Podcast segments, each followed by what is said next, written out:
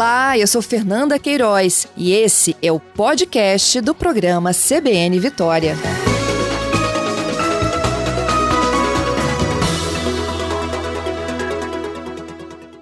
Silvio, bom dia. Bom dia. E a gente pediu também para essa participação a opinião de um médico que é especialista em crianças e adolescentes, o médico pediatra Dr. Rodrigo Abudibe, gentilmente também conosco neste debate. Dr. Rodrigo, bom dia. Bom dia, Fernanda. Obrigada pela participação. Bom, eu vou começar com o Silvio da Sopaz, para que eles é, possam colocar né, para os demais ouvintes aqui. Também estou esperando a participação dos nossos ouvintes através do 992994297. Silvio, quais são os argumentos que vocês estão defendendo para essa não volta presencial este ano? Então, é, as avaliações, né, nós estamos seguindo aí, acompanhando o dia a dia, né, dá essa prudência, dá esse pensar de que não estamos no momento de voltar com o nosso filho para as salas de aula, em aulas presenciais, como prega o secretário Vitor Ange, né? diferentemente do diálogo que o secretário Mésio né, repassa para todos nós. Né? Inclusive, quando ele fala que talvez em outubro, é porque ele sabe as dificuldades que no Espírito Santo ainda nós temos. Né? Nós temos que pensar uh, na segurança de todos. Filhos e filhas, profissionais que atuam na escola.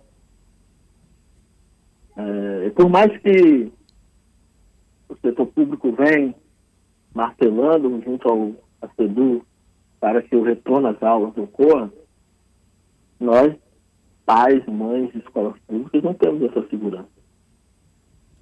Nós não temos essa é, certeza de que no momento que nossos filhos voltarem para a escola, né, na educação infantil, ao ensino fundamental, tudo vai ocorrer da forma mais é, de, sem, de acordo com a ciência, com a ciência, com o que a ciência vem dizendo. Né? Eles vão acatar todos os, os protocolos né, que a que a saúde e a própria educação têm colocado para o retorno às aulas presenciais.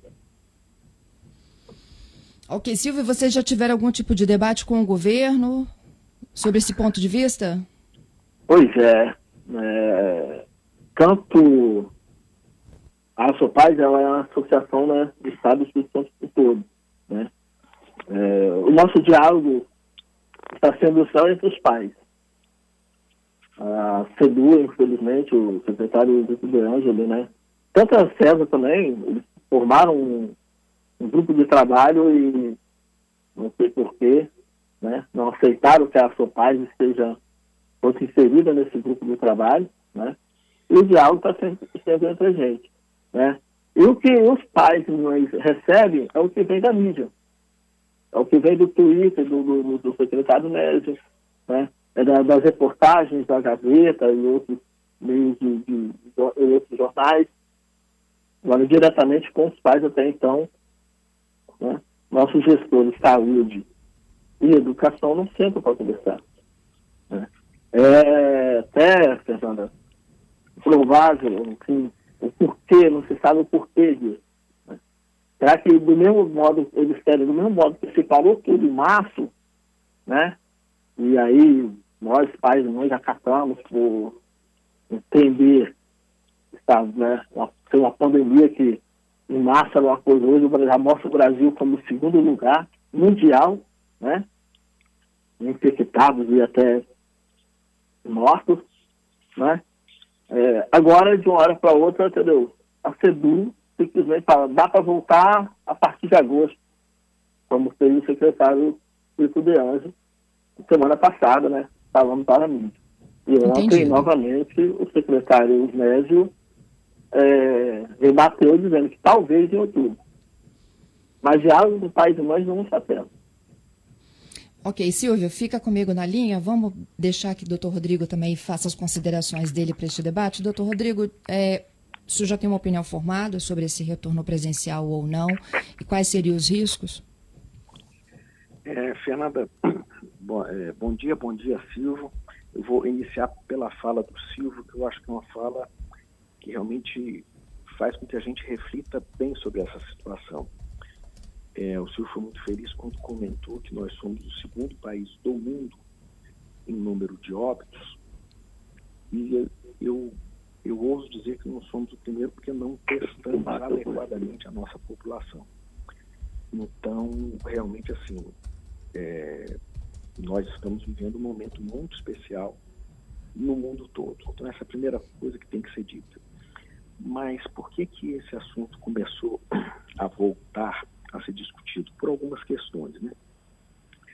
Primeiro que o, o Brasil ele é um país continental, né? então a pandemia ela está em momentos diferentes, em locais diferentes do Brasil. É, e nos Estados Unidos, especialmente, agora é, no segundo semestre, é que começa o novo ano letivo. E a Academia Americana de Pediatria, ela trouxe algumas, alguns, alguns pontos para que a gente pudesse avaliar. Que, embora todos saibamos que a criança e o adolescente, eles não, eles não eles não têm um impacto do coronavírus na questão doença, ou seja, a gente vê que isso acontece mais no idoso, nas pessoas com comorbidades, mas a questão da pandemia é, na vida dessa criança, ela, a, ela existiu de uma forma muito intensa, como existiu na vida de todos nós. Mas na criança, que é no momento de aprendizado, é, ela se mostrou de forma muito intensa. E eles levantaram três pontos que me parece que são, que são pertinentes também ao nosso país. E esses três pontos são: primeiro, a segurança alimentar, que a escola ela tem um componente de auxílio na alimentação de diversas famílias. A segunda coisa é a educação como fator de promoção social também lá nos Estados Unidos e aqui no Brasil, a gente entende que a educação é fundamental para a mobilização de classe social, para a mudança de classe social. E, e, o terceiro ponto, que é muito relevante, é o risco de abuso e violência infantil aumentado no tempo da pandemia em razão da criança estar exclusivamente em casa. É, é conhecido que o principal agente causador do abuso infantil é, em geral, um familiar. Então, esses três pontos fizeram com que a, Academia Americana de Pediatria é, reforçasse a importância do retorno às aulas lá nos Estados Unidos, aí no mês de setembro. É, aí alguns estados, também no Brasil, São Paulo já marcou data, e aí é importante que a autoridade sanitária ela discuta com a sociedade e mostre os números. Ou seja, a mim me parece que existem somente duas situações e vencidas essas duas situações, a gente pode falar em voltar às aulas. Quais seriam essas duas situações? Primeiro, a questão de número de leitos de UTI num percentual é, que nos garanta é, um acesso da população que precisa de leito de UTI é, no caso de uma Covid grave e a existência de uma taxa de infectividade menor do que um e que ela se mantenha menor do que um por pelo menos duas semanas.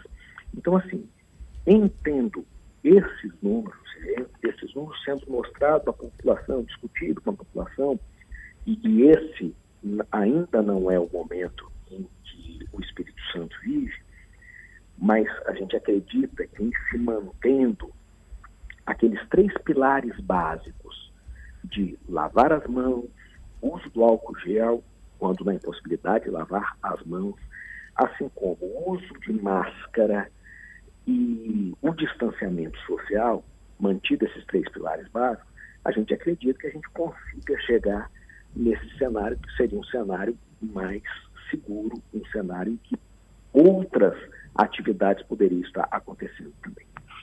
Entendi, doutor Rodrigo, mas isso vale para o ensino infantil, por exemplo, para as criancinhas que algumas delas nem máscara podem usar, né, com menos de três anos?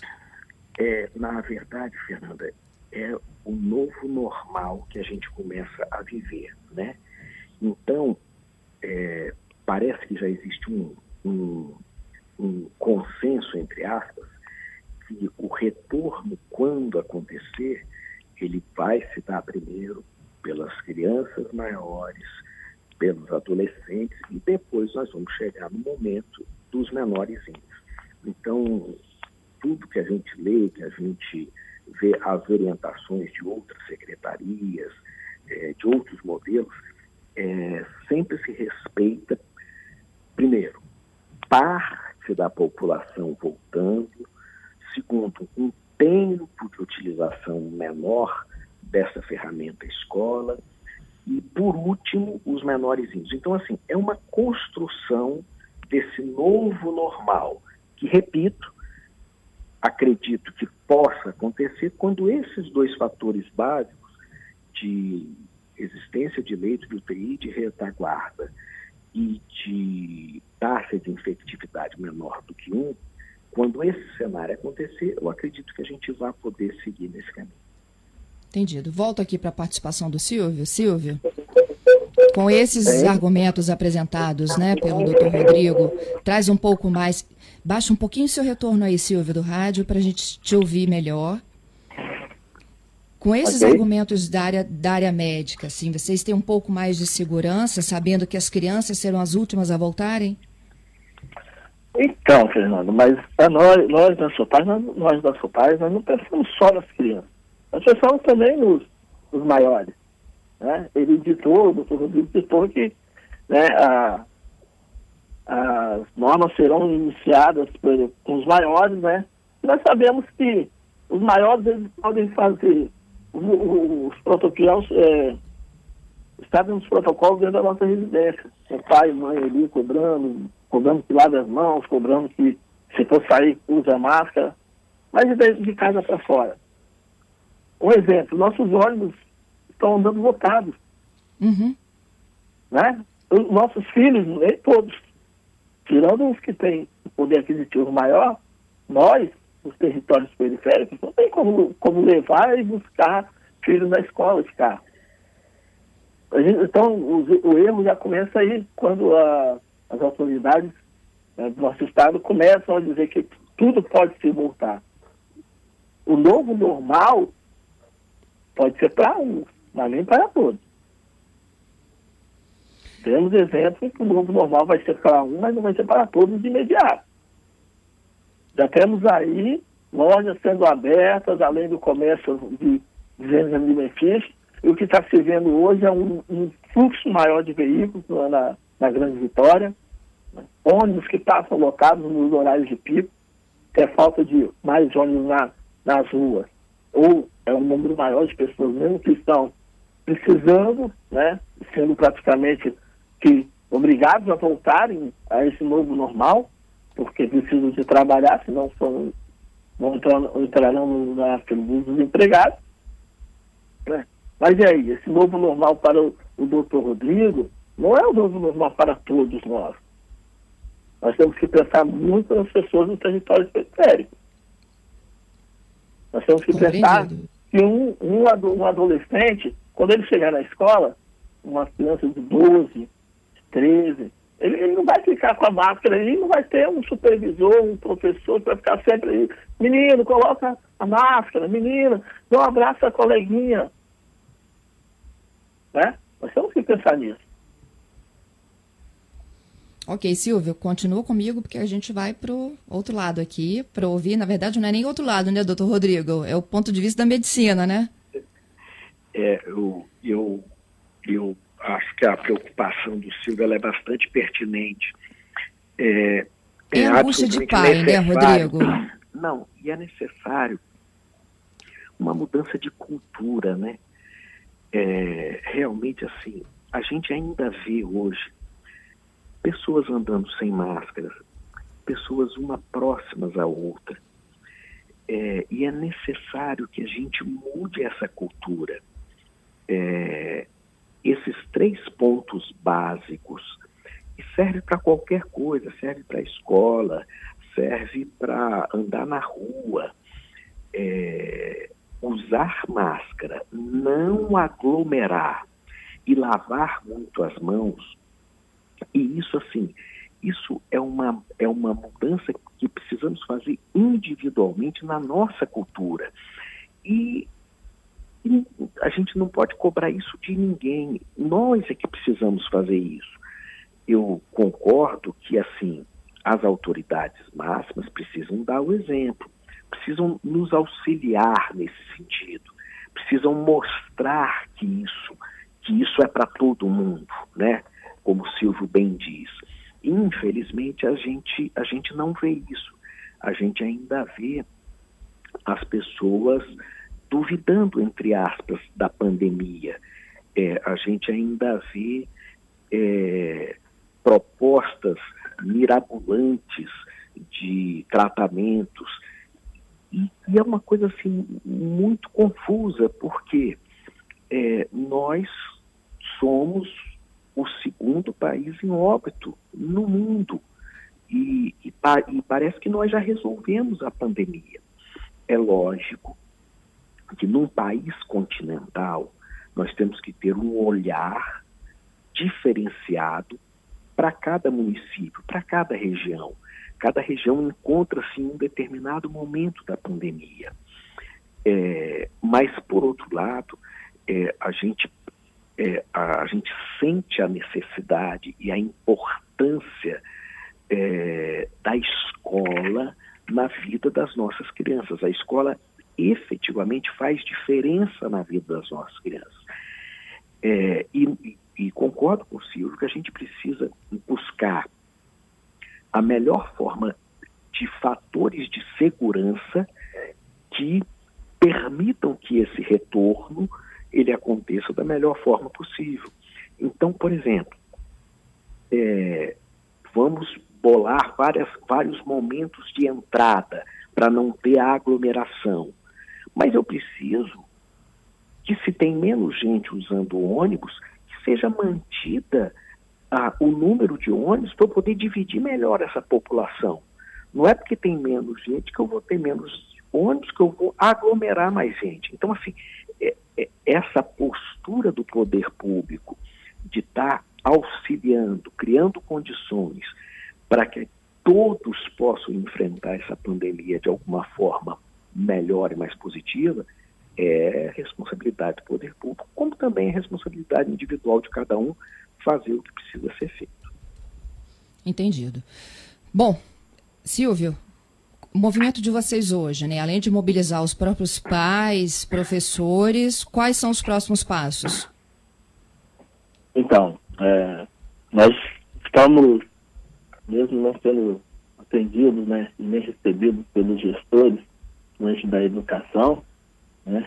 Nós pais estamos nos movimentando no estado todo, o município de Vitória puxou esse movimento do sem vacina, não há retorno, né? E nós sempre, a SOPAI sempre colocando notas, notas recomendatórias, tem cobrado do MP, inclusive, do Ministério Público, né? E nós estamos, estamos sempre é, em reuniões virtuais com os pais, participando de, de, de fóruns né, dos, dos, conselhos municipais que, que têm sempre sido feitos, principalmente Vitória, né? E deixado nossas opiniões e também venha compartilhar com a gente. Porque alguns municípios onde a, a pais têm seus núcleos municipais, né?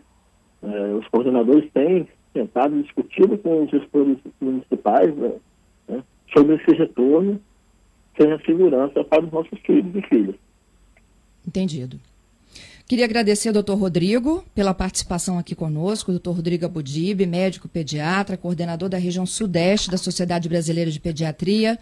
Doutor Rodrigo, muito obrigada mais uma vez, viu, pela sua gentileza. Eu é que fico, eu é que fico grato pela oportunidade e o Silvio foi muito feliz em comentar da importância do Ministério Público também se Isso posicionar, aí.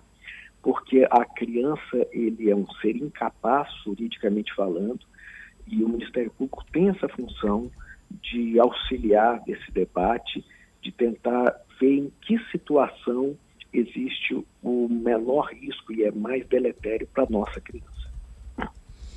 Muito Obrigado, obrigada. Silvio, muito obrigada também, viu, pelo seu debate. Eu já já vou colocar a posição aqui praticamente unanimidade, tá? Não volta das pessoas que estão participando conosco ao vivo até a segurança da saúde das crianças e seus familiares. Silvio, obrigada. Obrigado a vocês, obrigado a todos do CBN.